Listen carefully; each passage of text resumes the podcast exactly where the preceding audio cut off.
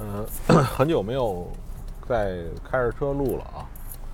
就是那个之前很多人说这个音质不好，确实音质不好。我现在拿一耳机，这样好多了。外汇的东西呢，应该是小众啊。以前我录过一段时间，也一直没没有很多人听。后来有一些人听呢，问他们老给我反馈一些，按照我看来啊，非常。没有意义的事情，问我什么平台呀、点差呀，这个不是问题。这个要是问题的话，就是那个这个怎么说呢？核心在于你跟哪儿能挣钱，你跟哪儿都亏钱没区别。就找那个最大的平台、最大的平台、最贵的平台，你损失你差那点点差吗？不差吧？然后。前两天听了一个事情是这样啊，就是穷人呢最在乎他的这个叫什么呀？叫做节这个贞操啊，不叫不贞操，叫节操是吧？叫做什么？就是他的观点啊，他的立场啊，就是他的主义啊，或者什么玩意儿啊，就是越是穷人啊，越在乎这东西，他反而不在乎自己。反而不在乎自己的钱，就是他也不想认错，倔。按照书法就是比较倔，比较倔强，是吧？知道错了也不改，然后呢，也不想改变自己的这个观念，是吧？而这个富人呢，有钱人呢，呃，他最在乎在乎的是他的钱，对吧？那句话是怎么说？就是说，你动这个穷人的这个思想，就跟动他命根似的。你动有钱人的钱，反正跟动他命根似的，是吧？就是，呃，最近呢，国内的投资环境呢，关于外汇的呢，都不太好。你找不到一个好的环境让你能很好的投资外汇。呃，所以我就把很多精力呢放在了国内期货里边。我过不久呢要去日本开个户，就是去日本，然后那个。以日本公司的名义在开户，这样的话，这完全合法，没有任何问题。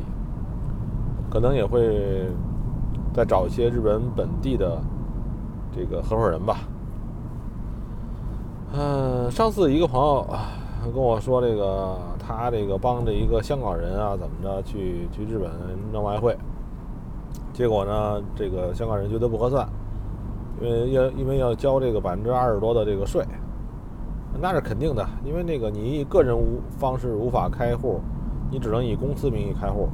以公司名义开户，你要交这个公司的叫什么公司利得税啊？是这是很正常的一件事情，没有任何问题。其实这个可以，这个倒是可以啊，跟那个跟那日本移民相结合起来。有很多不是说去这个日本开民宿啊，什么这个。获得这个日本的公民权利啊，什么之类的事儿，还不如弄一个外汇公司，对吧？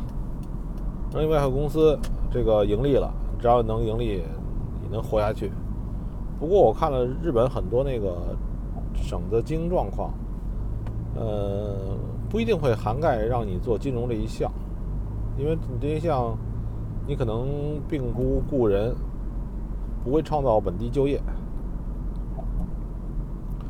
再说这外汇这个事儿吧，就是，嗯，就是你要足够的有勇气，勇气承认错误，呃，足够的爱惜自己的钱，就是忘了是哪个哲学哲有点哲学理性的人说的，就是你如何爱惜自己的身体啊，都不为过，不要让自己受任何的苦难。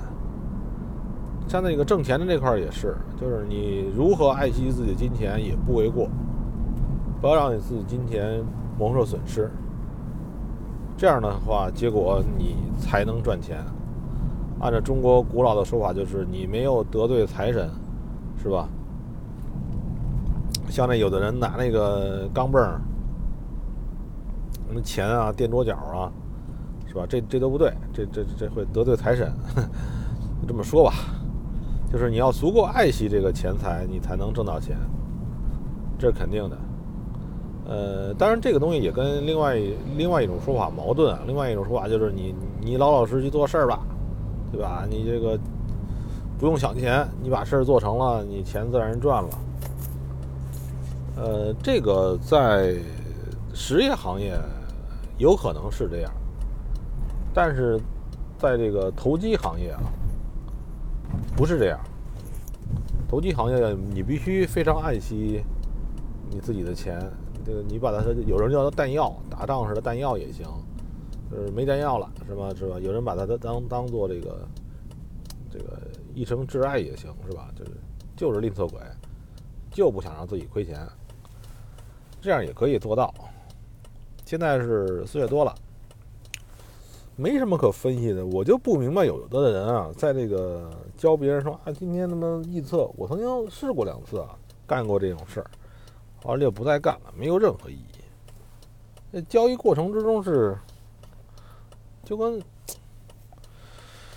嗯，什么分析啊，太多的事儿，就都是一眼，你看一眼你就知道你要干什么。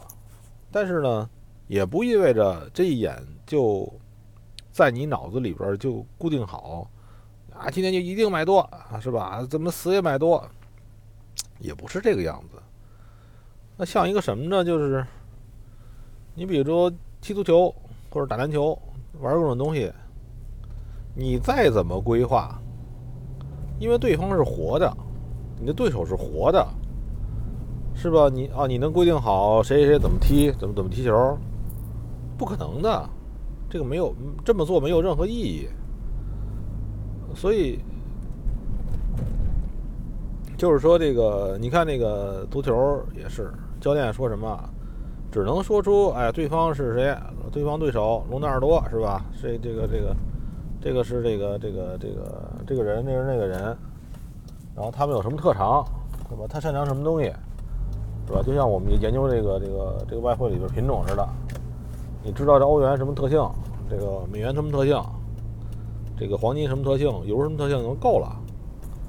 然后呢，你非拿他昨天的，比如昨天罗纳尔多那么那么跑了，他这么跑得快，是在西这个这个操场的西边跑，不在东边跑，是吧？然后你拿这个东西来决定他下一次的变化吗？这没有意义，没有任何意义。呃，但是呢，这种分析师呢，在国内的市场，甚至国外的市场也是挺受欢迎。就是一个穿身西服打领带是吧？然后这个带着 title，我是什么什么什么公司的首席分析师啊，这什么牛逼是吧？然后这个今年我的状况怎么怎么怎么怎么有用吗？毫无任何意义。但是后来我就不知道自己说什么了，没得可说。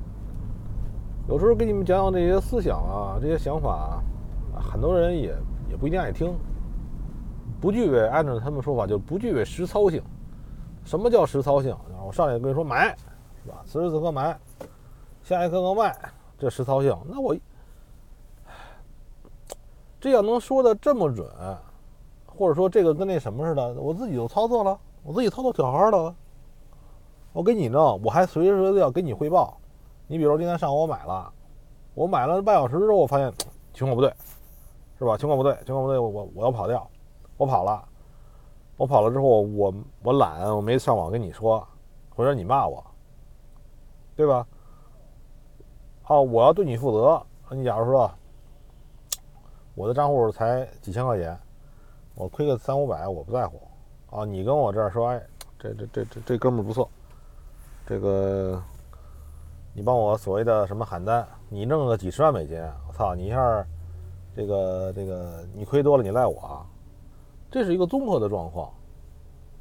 所以说，这个东西呢，在于你只能对自己负责，或者是说呢，呃，你找那样人帮你操盘的人去，这种事儿。比如你把那个几十万美金给他。几百板，让他帮你操盘，他抽成。一般行业规则也是抽百分之三十嘛，抽利润百分之三十，是不是？这个人给你干是可以的。我是一个是懒得干，第二也不一定有这能力。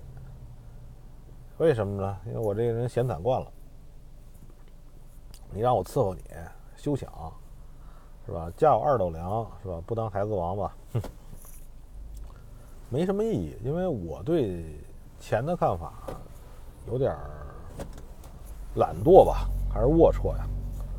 觉得这个东西你够花就行了。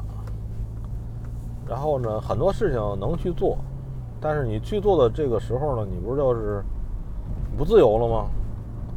我就是看到有些人的那个日程表，就像那说什么李嘉诚啊，说这什么怎么着，这个中国首富以前那个小目标挣一个亿那个人，但是那工作表，我看到那那个那种状况，我觉得哎呀，你活什么劲呢？对吧？你的日程所有东西都在日程表里规划了，你的这一周这一个月你要干什么，就像。你就像一个这个填空做填空的人似的，这空已经弄好了，你到时候应该怎么样才叫完成任务？你就一个一个去这儿完成，对吧？甚至于他把那个跟他老婆约会，那什么什么各种事儿啊，那种不能说的事儿，是吧？都都都写在规划之中，就跟皇帝似的。今天晚上，哎，跟这个这个哪个嫔妃侍寝，是吧？多长时间啊？多长时间之后还得拿那个。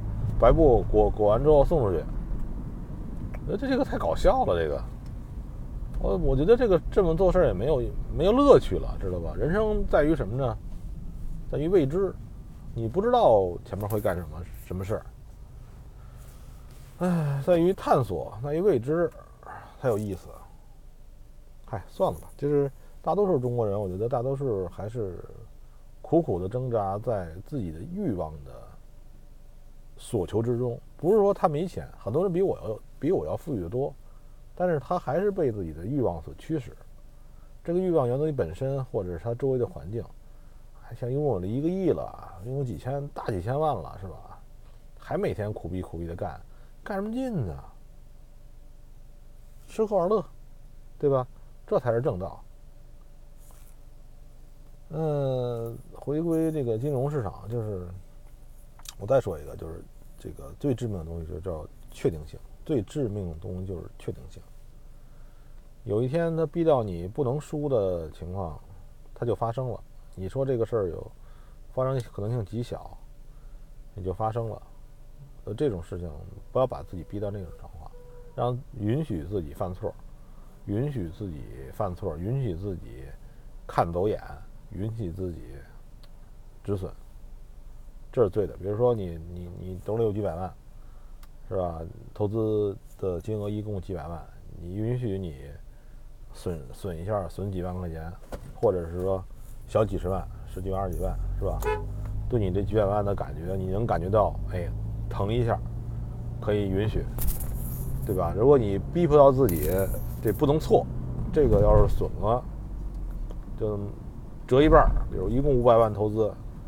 一旦呢错了，这个这个这个这个结论错了，就损二百五十万，那就纯粹二百五。